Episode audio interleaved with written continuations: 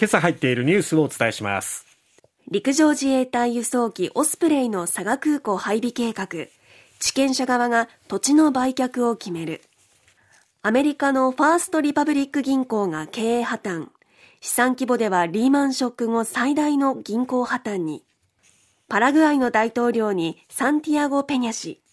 台湾との国交維持へ。19日に開幕する G7 広島サミット。日本、アメリカ、韓国3カ国の首脳会談を開くことが明らかに。福島県飯舘村の帰宅困難区域のうち、復興拠点の避難指示が解除。復興拠点に戻った人口は住民登録者数の1.2%に。さて、まずは陸上自衛隊輸送機オスプレイの佐賀空港への配備計画をめぐって駐屯地建設予定地の地権者で作る管理運営協議会は昨日佐賀市で臨時総会を開いて土地の売却を決めました。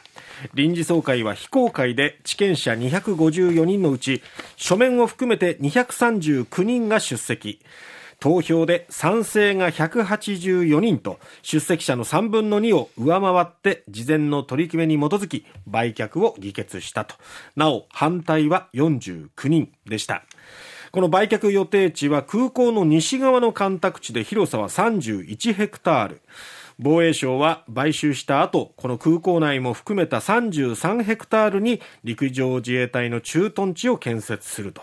買収総額はおよそ19億円。本年度の当初予算に駐屯地整備の関連費用1068億円を計上しております、はい、まあ、これによって防衛省によるとオスプレイ17機を配備そして有事の際には主に離島防衛専門部隊と言われる水陸機動隊、まあ、いわゆる日本版海兵隊みたいな組織、専門部隊ですけれども、その水陸機動団の南西諸島への輸送をこのオスプレイが担うということで、今は木更津駐屯地にオスプレイが配備されていますけども、はい、佐賀に配備されることになると、その水陸機動団というのは、えー、長崎県、そして大分県に配備されていて、さらにもう一つこれから作られる予定なので全部で5つの拠点が長崎大分にあってそこからすると佐賀空港と非常に近いということもあって、まあそこからするとすぐ有事の際には移動できる、はい、輸送できるということになります。ただやっぱり地元住民の方々もこうやってまあ反対票も49人あったわけですし、その住民の理解などが必要になっていくと思うので今後ももう決まったから終わりではなくってあのつぶさに情報公開していくっていう必要があるのかなと思いますね。あとはオスプレイの騒音とかもねどうなっていくのか、えー、あと海苔などのまあ漁業被害がないのかどうかっていうところもあのきっちり検証して報告してほしいなと思いますね。さて、アメリカでまた破綻というニュースです。アメリカ連邦預金保険公社は、1日、アメリカ地方銀行のファーストリパブリック銀行が経営破綻したと発表しました。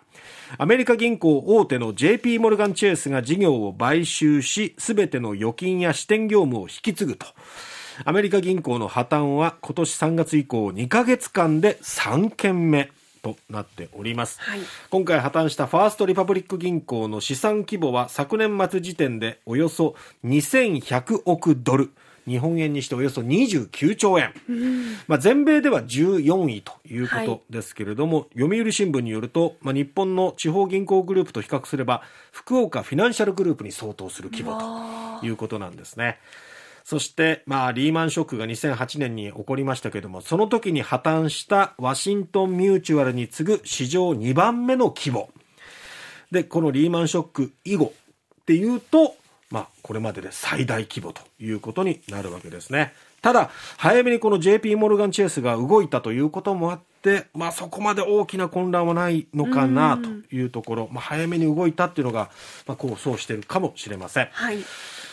さて、パラグアイです。南米で唯一台湾と外交関係を持つパラグアイで4月30日大統領選が行われました投票開票が行われた結果台湾との国交維持を明言する与党の中道右派サンティアゴ・ペニャ元財務省が勝利を決めまして支持者を前にこの勝利に感謝すると述べたということでパラグアイ大統領にこのペニャ氏が就任することになります台湾では中南米で外交関係を維持するのは7カ国でパラグアイは台湾と66年の外交関係を持ち多額の援助を受けていると。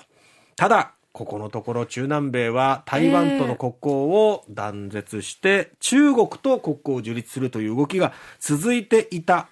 ので、まあ、3月もねホンジュラスが台湾との国交を断絶して中国と国交を樹立するということになりましたけどもペニャ氏が勝ったことを受けてなんとかこの断交ドミノひとまず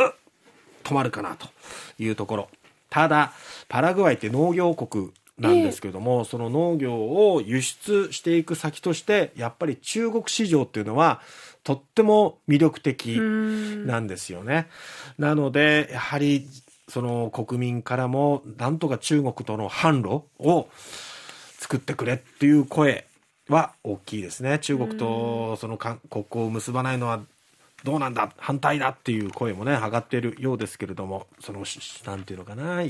これまでの台湾とのこう親密ぶりそしてこのイデオロギーというか、ええ、自分たちのこう意思を尊重するのかそれとも経済的な実利を取るのかというところですけれども、まあ、あのところもペニャ氏が就任したということ就任するということでとりあえず国交としては台湾との国交維持ということです。